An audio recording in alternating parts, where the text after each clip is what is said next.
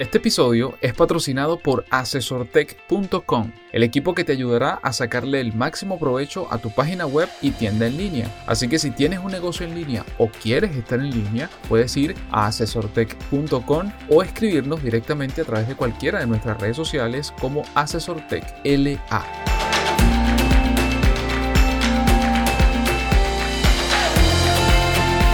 Bienvenido al podcast Noticias Asesor Tech. Mi nombre es Renier Chico y junto a Félix Bolívar te comentaremos la actualidad del emprendimiento, la innovación, las nuevas formas de trabajo y de lo que ocurre e impacta a los negocios en América Latina.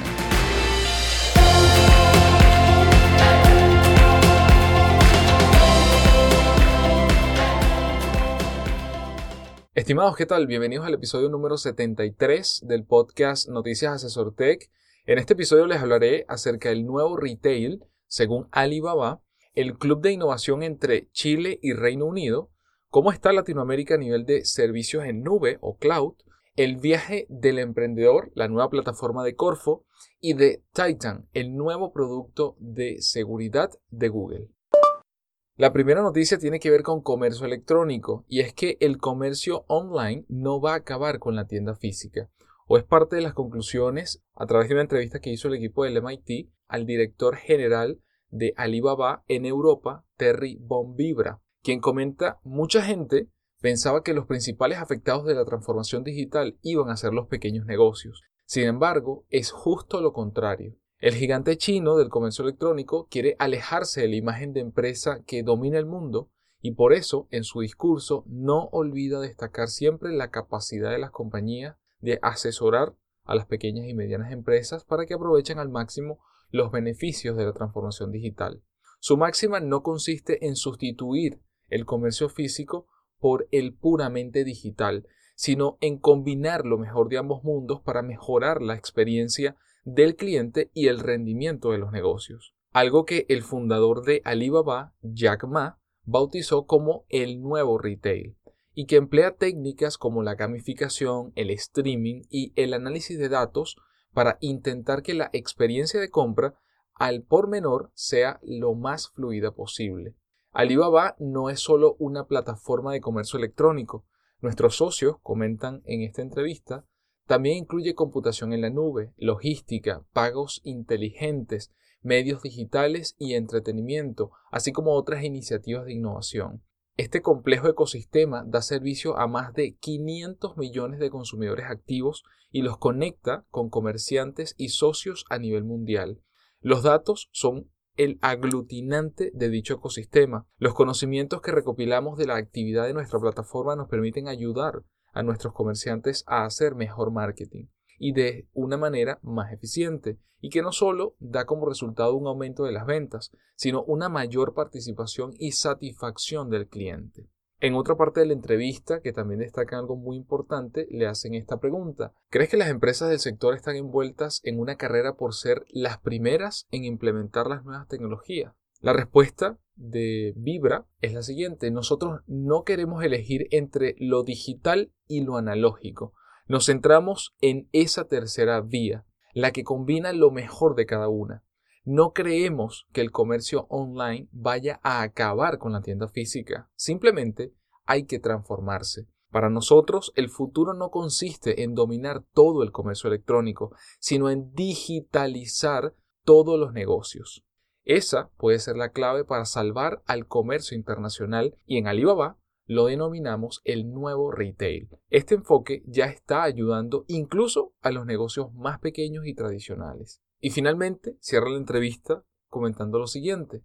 Estamos convencidos de que las pymes, al igual que las empresas de mayor tamaño, van a ser nuestras aliadas. Lo que nos interesa es ver cómo podemos ayudar a descubrir negocios escalables y cómo podemos apoyar a los negocios a que lo hagan mejor. En el futuro, Alibaba va a ser un habilitador del comercio internacional que es particularmente complicado por las regulaciones, las tasas y la logística. Es un reto muy complejo, pero creemos que puede tener mucho impacto en el mundo. Eso es simplemente los extractos más importantes que quería destacar de esta entrevista. Como siempre, en el artículo que acompaña este podcast dejo el enlace para que puedan leerlo completo. Hay alrededor de 15 preguntas que le hicieron al director y de verdad que cada una pues tiene muchísimo valor. La segunda noticia tiene que ver con alianzas y en este caso alianzas de Chile con Reino Unido, la sexta versión de las misiones tecnológicas del Club de Innovación en Inglaterra tuvo el objetivo de generar oportunidades de colaboración entre Chile y Reino Unido con foco en la digitalización de modelos de negocio. En la búsqueda precisamente de inspiración y nuevas oportunidades para conectar empresas de Chile con el ecosistema de innovación del Reino Unido, el Club de Innovación desarrolló esta sexta edición con obviamente una misión tecnológica muy amplia. Esta actividad reunió durante una semana, a finales de junio pasado, en Inglaterra a un amplio grupo de representantes de diversas universidades públicas y privadas de Chile y de reconocidas empresas líderes en, en, sus rubros, en su sector. La intención del encuentro fue la de generar fuentes para modelar, acelerar y potenciar nuevos modelos de negocio entre empresas chilenas y británicas, ya que es clave fomentar que los asistentes conecten con las instituciones, creando relaciones de confianza que perduren en el largo plazo y permitan el desarrollo de proyectos colaborativos que impacten la industria local. Esto lo comentó Renzo Pruso, que es el gerente general del Club de Innovación. Como parte de esta relación que pudieron generar entre los representantes de Chile y empresas británicas, Pruso también adelantó que algunas de las colaboraciones que se podrían dar en el corto plazo podrían ser una startup vinculada al Internet de las Cosas junto a la Universidad de Cambridge, algunos desarrollos de transformación digital junto al Centro de Innovación de Xerox y otras soluciones tecnológicas de la mano de eh, diversas empresas en el área de la construcción y la salud en Chile. Oportunidades que por supuesto pues desarrollan directamente a todas las partes interesadas. Incluso yo diría que, que, tanto de forma directa como indirecta, cualquier asociado que pueda estar alrededor de ellos. Así que muy pendientes con este Club de la Innovación.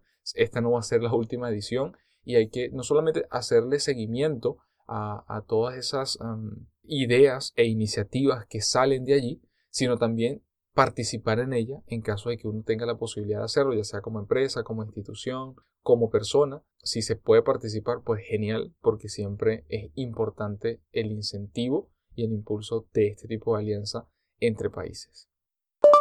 La noticia número 3 tiene que ver con el cloud, la nube, pero en este caso es cómo avanzan los servicios cloud en Latinoamérica. Según el informe 451 Research, la transformación digital y el Big Data está llevando a las compañías a remodelar sus negocios y departamentos de tecnología, lo que se traduce en que en 2019 alrededor del 60% de las empresas se trasladará a la nube ejecutando sus operaciones de tecnología fuera de las instalaciones y pasando a ser la plataforma preferente para cualquier nuevo desarrollo tecnológico, donde las decisiones obviamente de migración también pasan por la relación costo-beneficio que esto proporciona. Y repito la cifra, hago hincapié acá, 60% de las empresas. Y esto lo digo porque todavía a veces escucho personas que no quieren nada con la nube y todavía piensan que una red dentro de una oficina de 10 máquinas y y un servidor debajo del escritorio sigue siendo la vía. Y aunque sí hay circunstancias en que eso debe ser así, pues cada vez más se demuestra.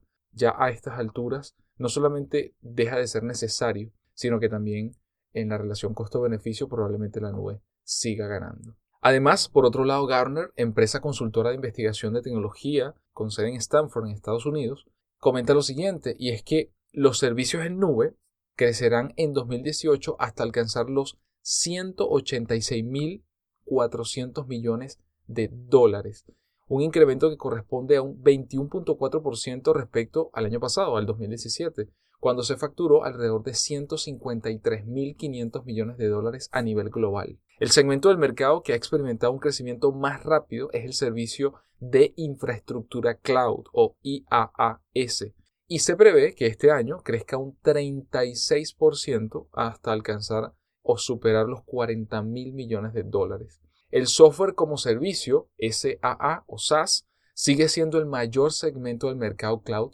y Gartner visualiza su crecimiento en un 22% hasta llegar este año, 2018, a unos 74 mil millones de dólares. Asimismo, se espera que el gasto precisamente en SaaS suponga el 45% del gasto total de software de aplicaciones para el año 2021.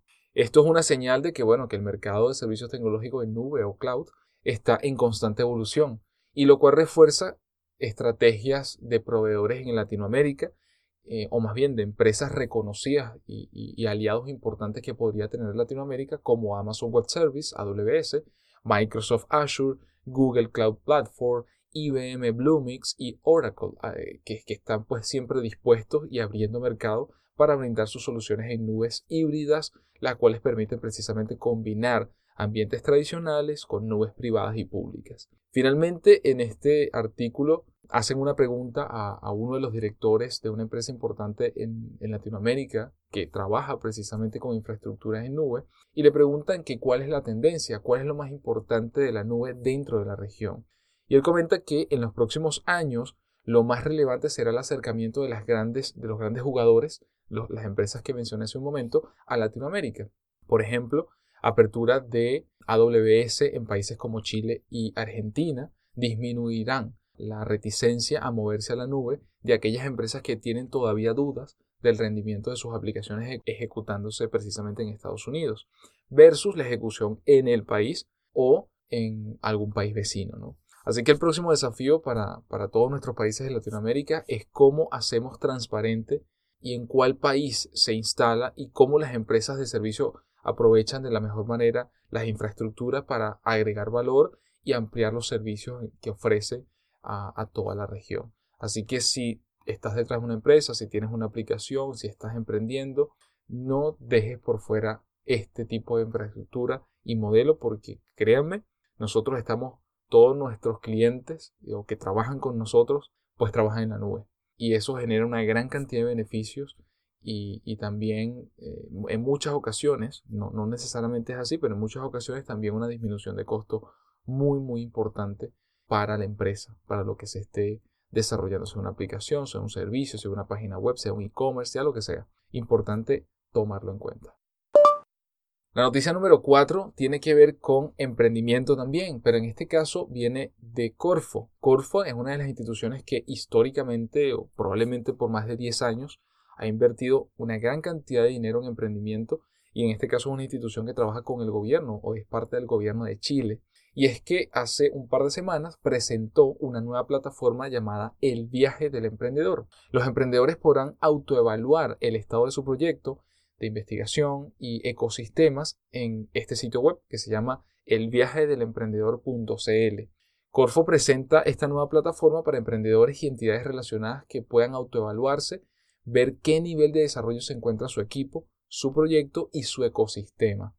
El vicepresidente ejecutivo de Corfo, Sebastián Sichel, señaló lo siguiente, queremos acompañar al emprendedor en todas sus etapas y simplificar nuestros instrumentos para seguir colaborando en el escalamiento del emprendimiento. El viaje del emprendedor tiene por objetivo que el emprendedor use todas las herramientas en este camino y así poder aumentar las posibilidades de éxito. Así que a través de este sistema el usuario se podrá posicionar en alguna de las seis etapas que incluye la metodología para luego poder conocer qué tipo de aprendizaje y métodos debería tener un emprendedor de su nivel y qué tipo de hitos puede cumplir un proyecto para pasar a la siguiente etapa. Además, podrá ver qué tipo de financiamiento existe para emprendimientos que se encuentren en la fase de desarrollo actual del proyecto encontrarán un mapa del ecosistema de su región y que pueden apoyarlos precisamente en el desarrollo de su proyecto. En todas las etapas del el viaje del emprendedor, las startups podrán mejorar su conocimiento y habilidades con el apoyo de entidades de asistencia en formación que están aceptadas y probablemente son en este caso aliados directos de Corfo y todas van a estar dentro del mismo sitio web quienes serán además las encargadas precisamente de traspasar estos contenidos y actividades enfocadas en temas críticos del proyecto y de tal manera que esto les permita siempre ir avanzando o hacer crecer ese emprendimiento. Así que les invito a que visiten el sitio web, repito, elviajedelemprendedor.cl. Seguramente va a estar en constante actualización porque apenas tiene un par de semanas de, su lanzamiento y, y bueno, simplemente es una iniciativa más que viene a potenciar el ecosistema, en este caso en Chile, pero que no queda solo en Chile. Esto, precisamente por ser digital, lo puedes acceder desde cualquier lugar de Latinoamérica y del mundo y, apoyarte precisamente esa gran cantidad de herramientas y conocimiento que puede estar allí o incluso alinearte e informarte y ayudarte en los procesos de búsqueda de capital, de aplicación que seguramente puedes estar buscando para ese proyecto, ese desarrollo, ese servicio que quieras ofrecer. Y llegamos a la noticia número 5. Usualmente nosotros no comentamos acá, aunque hoy estoy yo solo, eh, no, pude coordinar con Félix por, temas de horario, pero, pero usualmente no hablamos de productos en, en el podcast de noticias. Sin embargo, este lo quise traer a este episodio porque me pareció súper interesante sobre todo porque todavía no está 100% público, pero ya, ya hubo un comunicado, digamos, oficial de Google al respecto. Y me refiero a Titan, la llave USB presentada por Google para reforzar la seguridad. Titan Security Key, actualmente disponible solo para sus clientes de la nube, será vendida pronto al público en general en la tienda en línea de Google, probablemente en los próximos meses. Eh, Google anuncia esta, esta llave USB que desarrolló por por su cuenta para incrementar la seguridad del acceso en línea de sus usuarios. La nueva solución de Google en forma de llave USB es un innovador enfoque de acceso basado en el contexto que busca reemplazar el uso único de contraseñas para ingresar a las computadoras a fin de evitar ataques de suplantación de identidad y otras actividades cibernéticas ilegales. La llave de seguridad es utilizada para ingresar por Bluetooth y USB cuando es conectada a un puerto USB de una computadora para evitar el proceso de escribir la contraseña de usuario. Google señaló que la llave de seguridad fue desarrollada en alianza con la Identidad en línea rápida, FIDO por sus siglas, un consorcio industrial que se concentra precisamente en crear mejores alternativas de identificación. Los estándares de autenticación que cumplen con la especificación FIDO son apoyados por varias aplicaciones y buscadores, navegadores como Chrome de Google, Edge de Microsoft y Firefox en su versión más reciente. Google ha hecho pruebas internas con esta llave de seguridad Titan desde inicios del 2017 y fue hasta ahora que, que lo anunció públicamente, pero todavía, aunque el precio no se conoce, pues se estima que puede estar entre los 20 dólares cada unidad o 50 dólares un paquete. Así que bueno, esperemos a ver qué, en qué desencadena esto, si realmente esto llega al, mercado, porque realmente, y por eso lo, traje a cotación, así como los servicios que hemos mencionado en otros episodios que nos permiten gestionar las distintas contraseñas, así como el protocolo que se aprobó hace un par de meses y que lo reseñamos también en otro de nuestros episodios, que, que permite ya llevar a la web el reconocimiento, en este caso biométrico, y también de reconocimiento facial, entre otros protocolos de seguridad para tratar de disminuir el uso de contraseñas, pero sin perder efectivamente la, autenticación y, evitar, por supuesto, cualquier tipo de ataque y cosa por el estilo. Pues esta llave de seguridad, que es un elemento físico y que viene de la mano de Google, desarrollado 100% por ellos, eh, está probablemente dirigido a administradores de sistemas, a, a CTO, a, cargos importantes de peso, de valor, que puedan gestionar y tener acceso a información muy, muy, muy importante para una empresa, para una firma, para una institución o incluso para gobiernos. Y seguramente esta llave puede estar dirigida en principio, probablemente ya están haciendo incluso pruebas, estar dirigido en principio hacia allá. Pero al final, pues yo creo que es una solución que nos puede ayudar a cualquiera al tema de la gestión de contraseña o como una medida adicional de seguridad cuando de nuestra información de nuestro negocio a nivel personal se refiere eh, en el uso de cualquiera de nuestros dispositivos, en este caso principalmente pues un computador. Y con eso llegamos al final de este episodio número 73 del podcast Noticias Asesor Tech. Como siempre, gracias por escucharnos o escucharme en este caso, en este episodio. Te invito a que te suscribas a nuestra comunidad de Somos Impulsos si deseas recibir el artículo que acompaña a este podcast, donde están todos los enlaces a las noticias que les mencioné. Si tienes Android, te recomiendo la aplicación Castbox y Google Podcast para escucharnos. Si estás en iOS, te recomiendo Apple Podcast, aunque también puedes utilizar Castbox y Google Podcast, donde puedes suscribirte, dejarnos valiosos comentarios, preguntas, así como likes o estrellas para que más personas puedan enterarse e impulsen la creación de nuevos episodios. Y por último, no olvides compartirlo con tus compañeros, amigos y familiares. Nos escuchamos el próximo día lunes.